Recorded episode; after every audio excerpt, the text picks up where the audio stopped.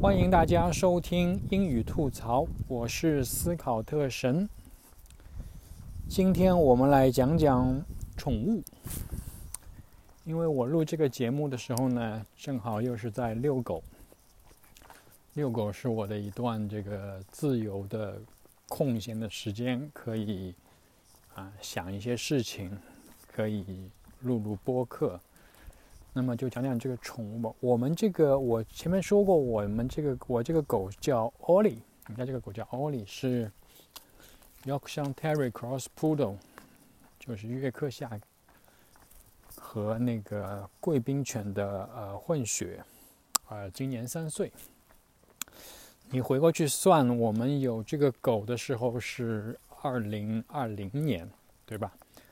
那么就是说，也是我这个也是一个因为疫情的关系，我们才有时间或者说下了决心，呃，养这个狗的。那么还有当然几方面的因素。第一方面呢是呃，我我的女儿，我们家女儿就是她很小的时候就说要养一条狗，因为呢，她看很多那个。同学啊，邻居啊，老师啊，After School Care 里面的，就是晚托班里面的，呃，阿姨啊，他们都有狗。我觉得啊，狗很可爱，very cute，对吧？摸上去很舒服，对，fluffy，对吧？摸上去很软和，很舒服，就像养一个狗。这个我们一直就往后推，然后呢，我们我太太和我都看了一本书，叫《Walking with Pity》，就讲的是一个胖子中年危机，因为他实在是太胖了。他这本他写了一本书，就是《Walking with Pity》。然后他就讲一本他本书的一开头就讲，他要坐飞机嘛，当然他也不是很有钱，所以坐的是经济舱。然后呢，他因为太胖了，所以普通的安全带他扣不上。然后他就是希望空姐给他一个延长带。然后呢，空姐告诉他，我们一般飞机呢。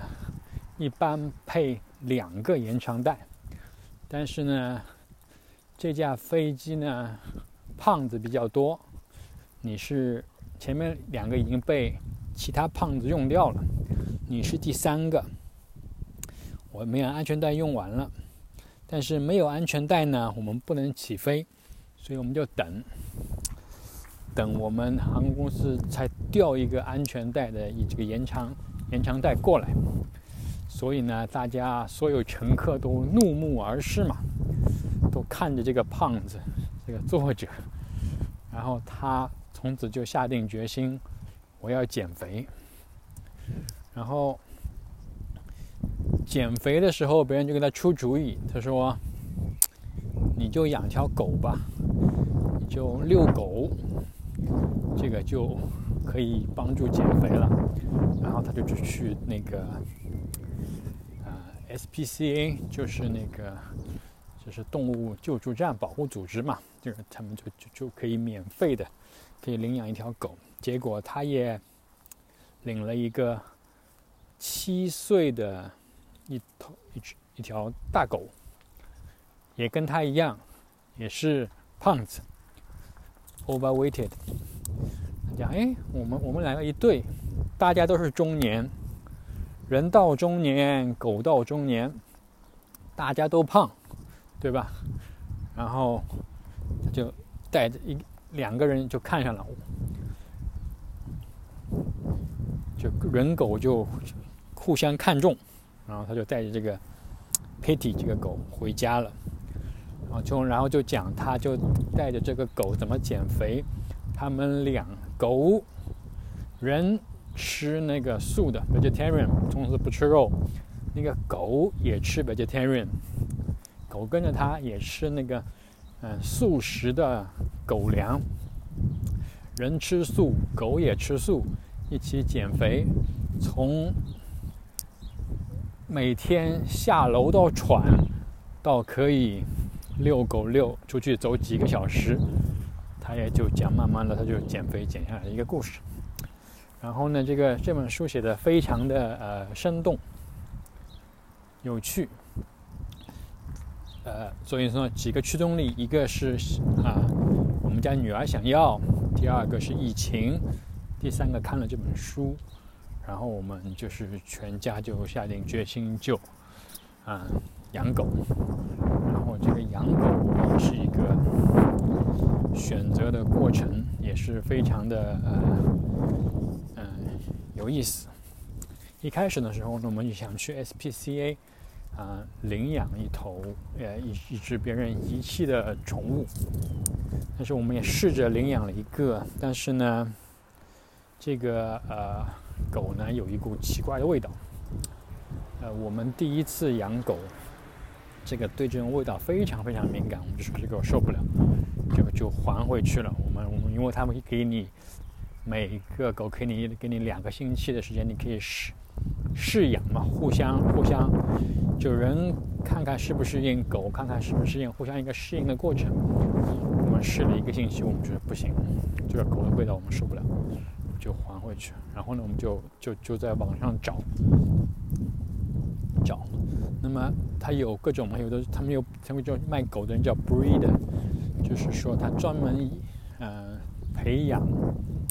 狗，各种品种，然后呢，我们就看了各种不同的狗，有大的，有小的，有胖的，有瘦的。然后呢，最后呢，我们还看查了很多资料。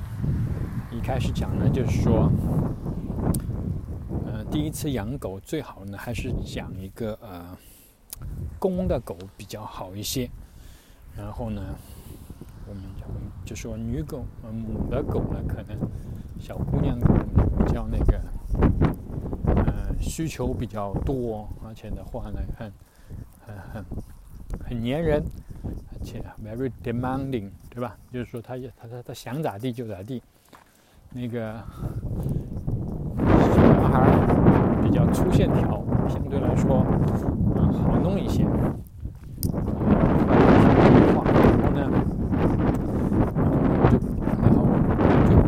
上正好有有有有有有又有一窝狗出来，然后我们这个后来我们选中的这个奥利呢，它就是在一群狗里面，就它就放了一个篮子嘛，篮子里面还有好几只狗。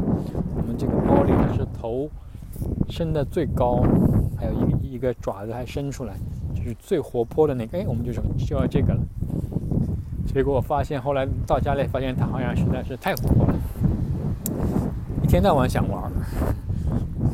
以后也不能找特别活泼的一个你，当然，然后呢，就带回家以后呢，就开始那个，那这是第一次养狗。其实，其实我本人不是第一次养狗，我小的时候呢也养过一只中华田园犬。然后呢，哦，我其实也是一个公狗。但是一开始的时候，我们也不知道它是公母。然后呢，我爸就说这个狗长得啊眉清目秀的，肯定是个母狗。然后就把名取子取个名字叫 Alice。然后后来发现呢，其实不是母狗，是个公狗。那名字也就叫 Alice，就叫 Alice 下去。然后呢，当然这个那时候相对来说养那个狗，因为像在那个。上海呃城乡结合部嘛，所以的话呢也就比较自由，这狗也也是无所谓。然后呢，我们养到一岁多，我就我印象不是很深，但是我记得最印象最深的是一件事情，就是说他第一次过年嘛，这个第一次过年的时候那个放鞭炮，那我小的时候上海还是还是可以放鞭炮的啊。然后放鞭炮，然后声音非常非常大。我们那个爱丽丝害怕，非常非常害怕，她都想钻到这个我们电冰箱里面去。那时候呢，啊，上林牌的那个单门冰箱，她都想钻进去。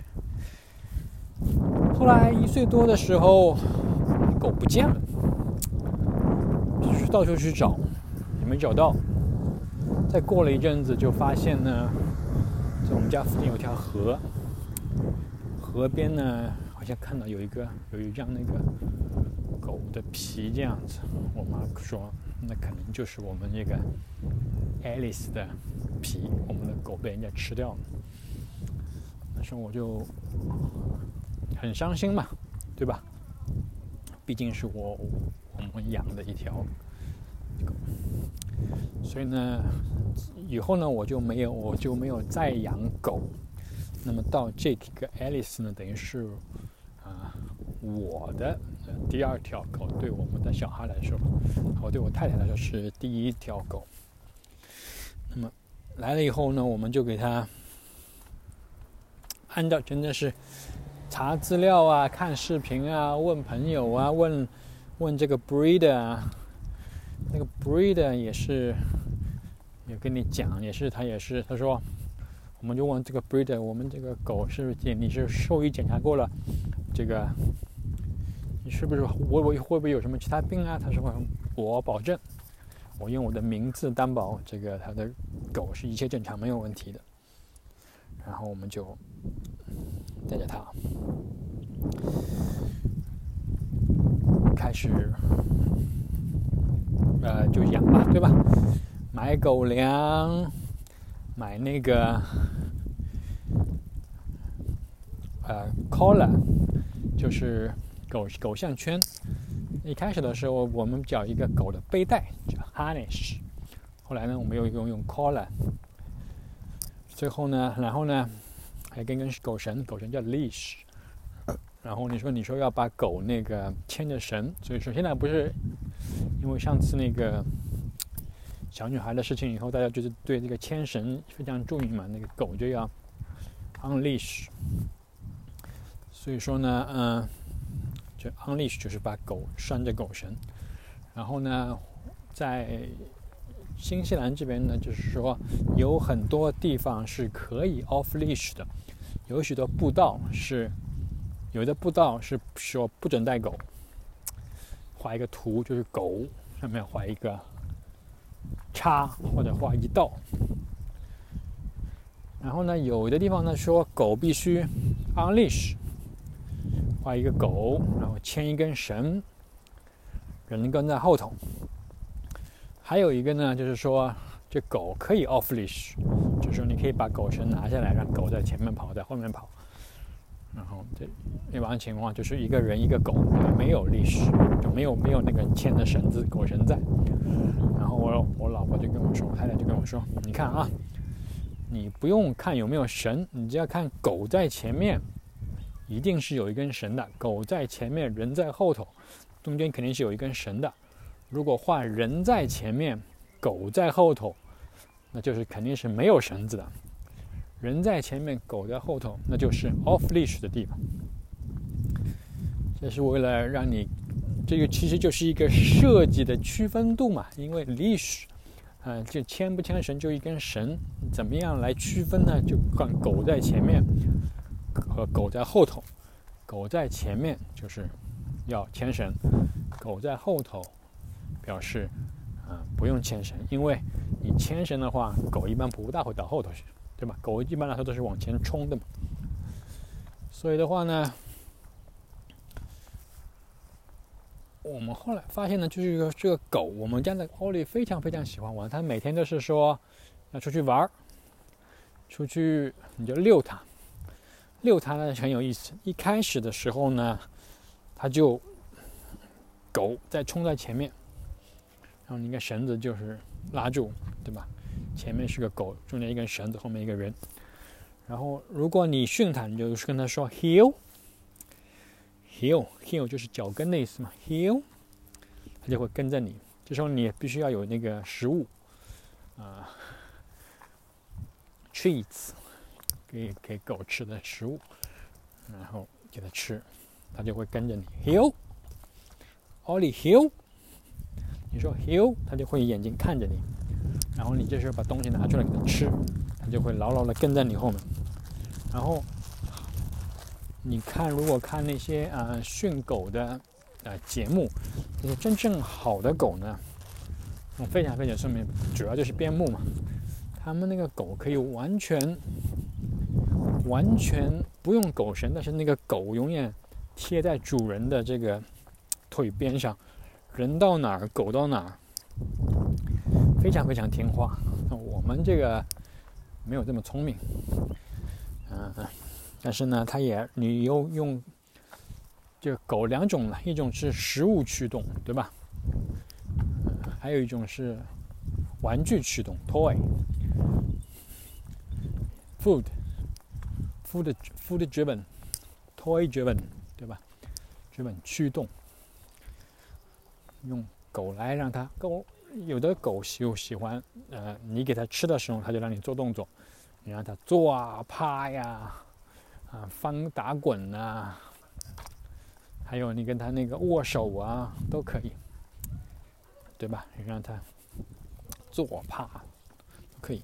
有的呢，就是说让你让他转转那个圈呐。我们也给他报那个班，一开始的时候有那个 puppy 的培训班，主要是跟你讲要坐呀、趴呀、wait，对吧？那等着呢，heel。跟着呢，来啊，让让他跟着你走，对吧？这是最初级的。后面就是有那个，来一种就是说让他听你的话，obedience 的一种培训。还有一种就是说让你那个呃训练的，就是说呃各种各样技巧技巧的培训。我呢也给他培了用了一个那个嗯技巧培训班，然后的话呢他也做了一些动作，比如说那个。钻那个呃隧道啊，然后跳杆儿啊，他也完成了那个一年级的课程。所以说呢，就说狗啊，必须把它遛得累。一开始的时候冲在前面，你要让它 heel，它才会 heel，用食物才能吸引它。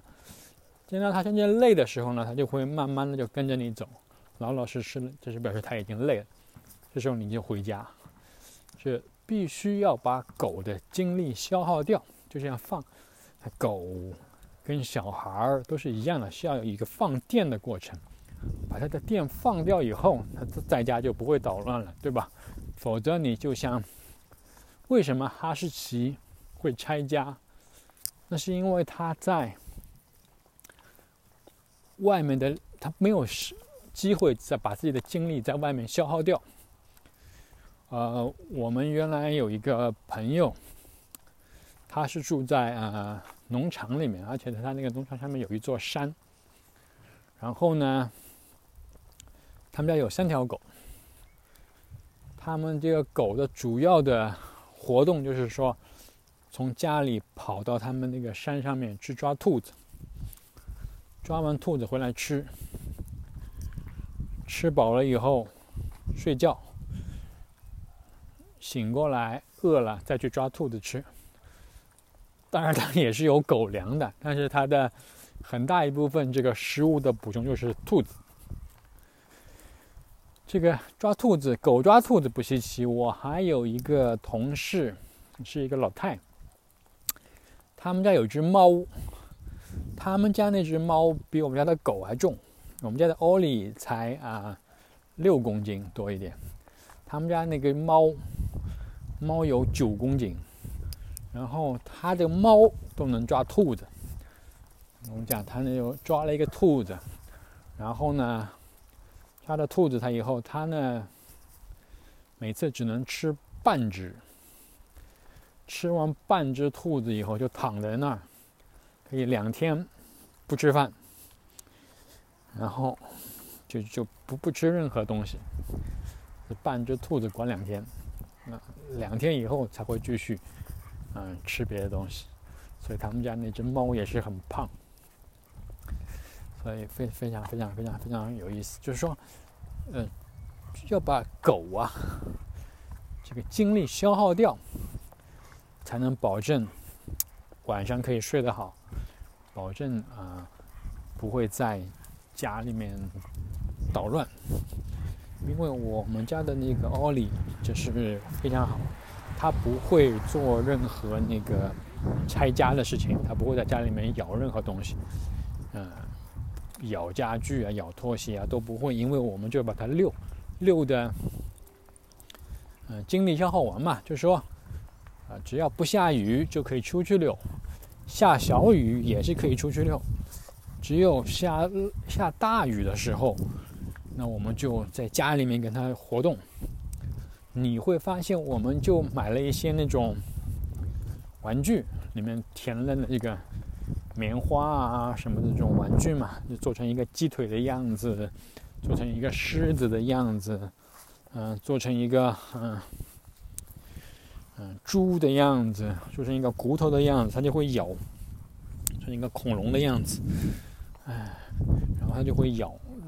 它平时呢就咬着玩儿，但是它实在闲的无聊的时候，就开始拆这个玩具，把里面的那个棉花拔出来。他牙齿非常锋利啊，把这个牙东西挖出来，马上。嗯，这时候你就知道啊，他已经太无聊了，必须要把他的跟他玩，把他的精力消耗掉。人跟他玩，他他呢最喜欢跟他同样大小或者稍微再大一点的狗互相拉扯，扯一个玩具。他原来有一个朋友，嗯，比他大一点点，嗯，比他大一岁，嗯，跟他一起玩的，嗯，最喜欢就是跟他一起两个个子差不多大，拉拉一个玩具抢，特别去，他可以去去。呃，原来是我们每个星期三去那个那个邻居家里面玩，就叫 play date，然后就就玩一天，然后回到家以后就，你玩了一天，回到家以后就一点力气都没有。我们那个邻居也非常非常喜欢我们家奥利，就非常欢欢迎他去玩，你就陪他们家的陪他们家的那个狗，他们家那个狗叫 Truffle，Truffle，你我一说 Truffle，奥利马上过来看我，他应该还记得这个 Truffle，跟他一起玩好朋友对吧？Truffle 是你的好朋友，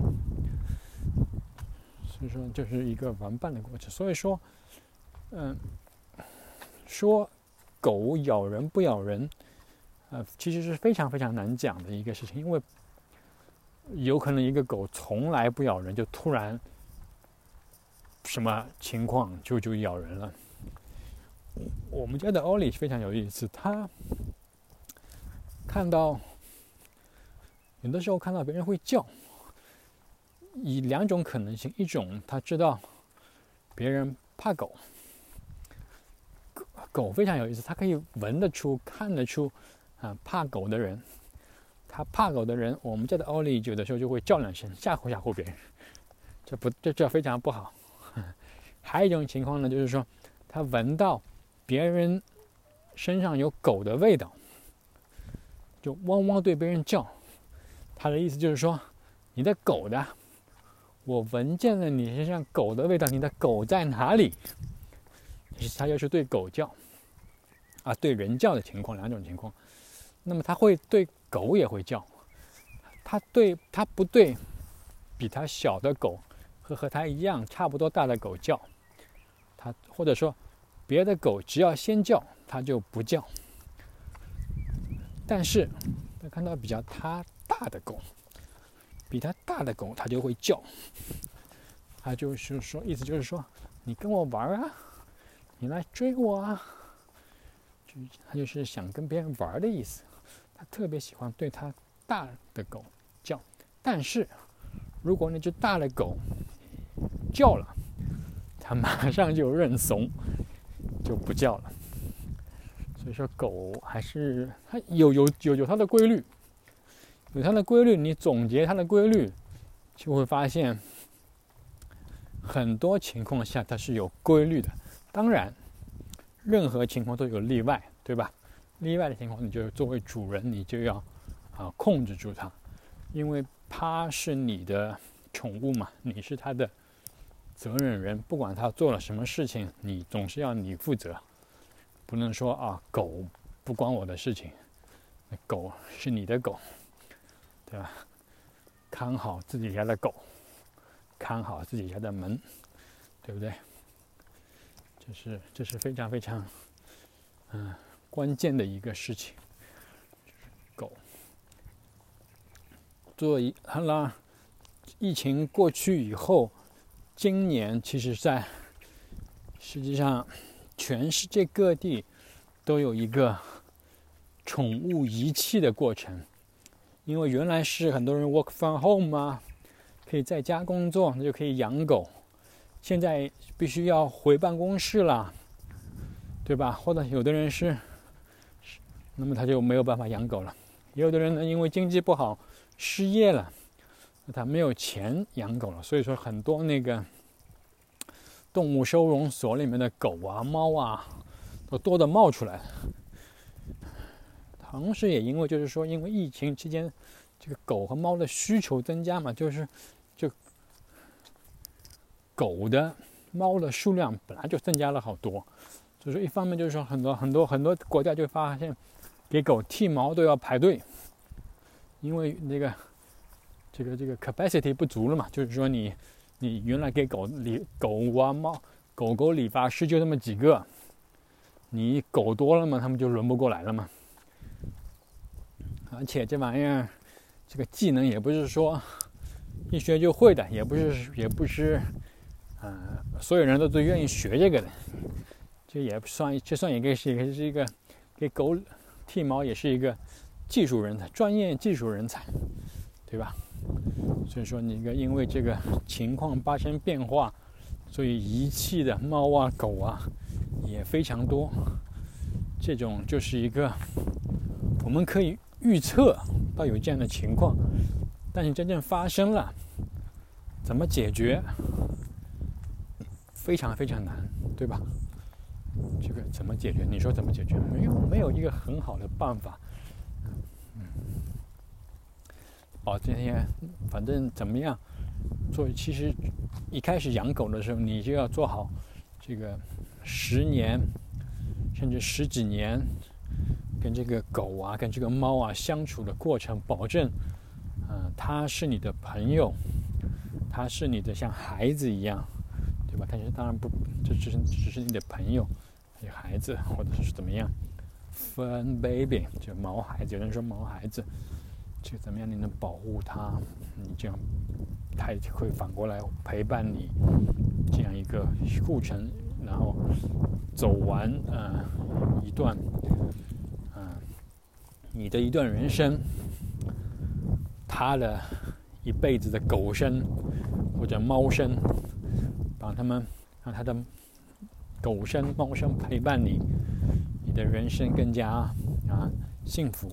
当然，就是说，嗯，我还看过一本书啊，就是说，像呃，对于老人来说，如果有能力的话，其实养一个猫啊，养一个狗啊，其实是非常好的一个陪伴。甚至不一定要养狗养猫，因为这个要求比较高，活动比较大，活活也比较多。